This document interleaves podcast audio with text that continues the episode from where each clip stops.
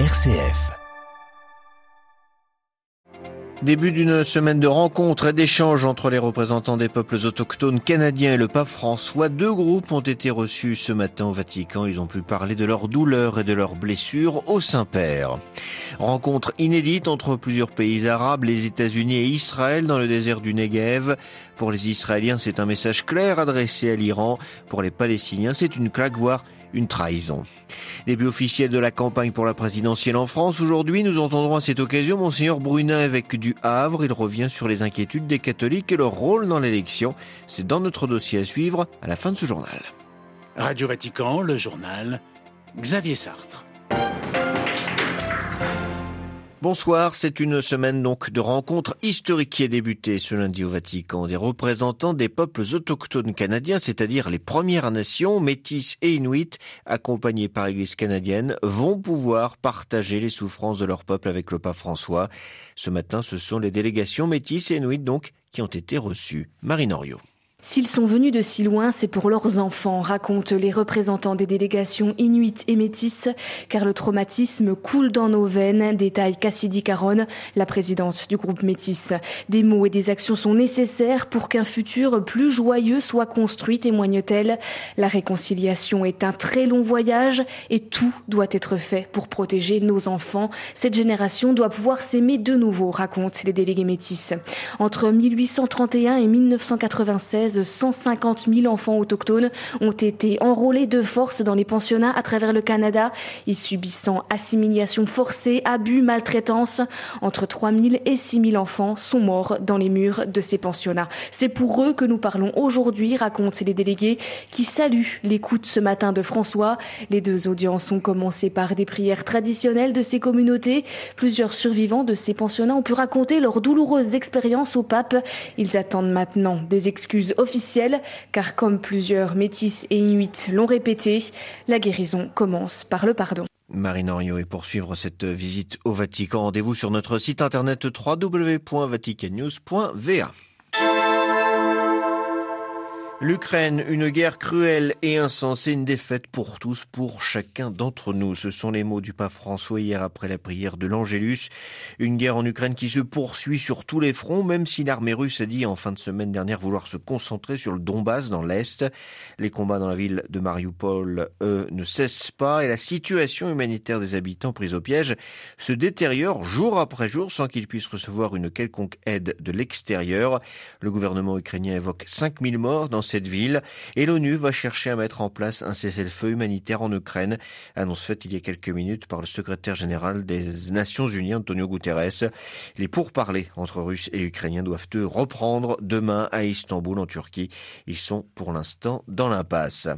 La guerre en Ukraine, c'est aussi le bras de fer engagé par les Occidentaux avec Vladimir Poutine. Les pays du G7 jugent ainsi inacceptable de payer les livraisons russes de gaz en roubles. Pour le ministre allemand de l'économie, le président président russe est dos au mur. En attendant, les 27 n'ont pas l'intention d'imposer un embargo aux exportations russes de gaz et de pétrole. C'était le dernier bastion de la liberté de la presse en Russie. Le journal indépendant Novaya Gazeta suspend sa publication. Décision prise aujourd'hui après avoir reçu deux avertissements des autorités pour manquement à une loi sur les agents de l'étranger. C'est le rédacteur en chef prix Nobel de la paix 2021, Dmitri Muratov, qui annonçait la nouvelle, expliquant que cette suspension servait à protéger d'abord et avant tout ces journalistes. Les ressortissants de pays auteurs d'actes inamicaux ne seront plus les bienvenus en Russie. C'est le sens d'un décret présidentiel en préparation en représailles aux sanctions prises contre Moscou. Aucune précision pour le moment n'a été donnée par le ministre russe des Affaires étrangères. Autre conflit dans le Caucase entre l'Arménie et l'Azerbaïdjan, Yerevan interpelle Moscou et lui demande d'agir après la prise ces derniers jours d'un village stratégique du Nagorno-Karabakh par l'armée azerbaïdjanaise. Des soldats russes de maintien de la paix sont censés faire respecter un cessez-le-feu dans cette région disputée. Fin de la rencontre entre Israël, en Israël, entre le secrétaire d'État américain Tony Blinken et ses homologues israéliens et de quatre pays arabes, et ce afin de renforcer leur coopération. Pour Israël, c'est une manière d'envoyer un message fort à l'Iran, qualifié d'ennemi commun, mais cette réunion dans le désert du Negev n'a pas été du goût des Palestiniens. Les détails à Jérusalem avec Valérie Ferron. La présidence palestinienne a vivement dénoncé ce sommet, de même que les factions, dont le Hamas et le Fatah, qui voient une trahison des gouvernements arabes impliqués dans cette normalisation avec la puissance occupante israélienne. Le Premier ministre Mohamed Shtaye a déclaré suivre avec inquiétude les différentes réunions israélo-arabes dans la région. Il a qualifié d'illusion et de mirage la normalisation en cours dans le cadre des accords d'Abraham, sans mettre d'abord fin à l'occupation israélienne. Lors de sa rencontre hier avec le chef de la diplomatie américaine, le président Abbas a regretté pour sa part la politique occidentale du deux poids, deux mesures, clairement illustrée par le conflit en Ukraine. Il a appelé Washington à obliger Israël à se conformer à la loi internationale pour permettre la création d'un État palestinien viable et souverain dans le cadre de la solution des deux États que l'administration Biden affirme soutenir. Ce sommet a également été dénoncé par les Palestiniens citoyens d'Israël qui y voient une carte blanche donnée au gouvernement de Naftali Bennett pour poursuivre sa politique d'expulsion des communautés bédouines de ce même désert du Negev où ce sommet s'est déroulé. Jérusalem, Valérie Ferron, Radio Vatican. Le cardinal Antonios Naguib, patriarche émérite d'Alexandrie des Coptes, est décédé la nuit dernière à l'âge de 87 ans. Au cours de son ministère épiscopal, il avait beaucoup œuvré pour la formation religieuse, l'éducation et l'apostolat auprès des plus pauvres avec une attention au monde rural égyptien. Le pape Benoît XVI l'avait créé cardinal en 2010. Il avait donc participé à l'élection du pape François en 2013.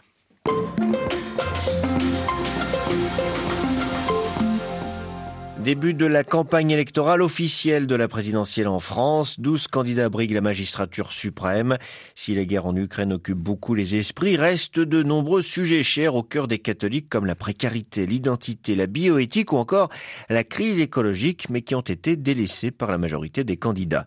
L'Église de France invite aujourd'hui les chrétiens à ne pas se laisser enfermer dans un sentiment d'amertume ou de découragement, à l'image du pape François qui écrivait dans Evangelii Gaudium que les chrétiens ont le devoir d'être en sortie et missionnaire.